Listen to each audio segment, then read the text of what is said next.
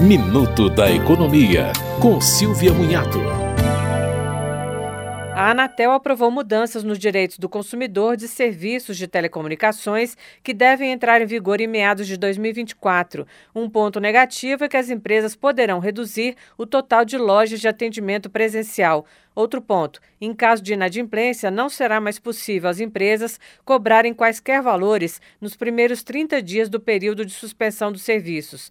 A agência também vai disponibilizar uma ferramenta eletrônica que permita ao consumidor comparar ofertas de serviços de telecomunicações. A nova resolução ainda deve dar mais clareza aos contratos em relação a regras de reajuste de preços e contratação de ofertas com atendimento exclusivamente digital. As medidas de combate às chamadas de telemarketing abusivas também foram incorporadas ao novo regulamento.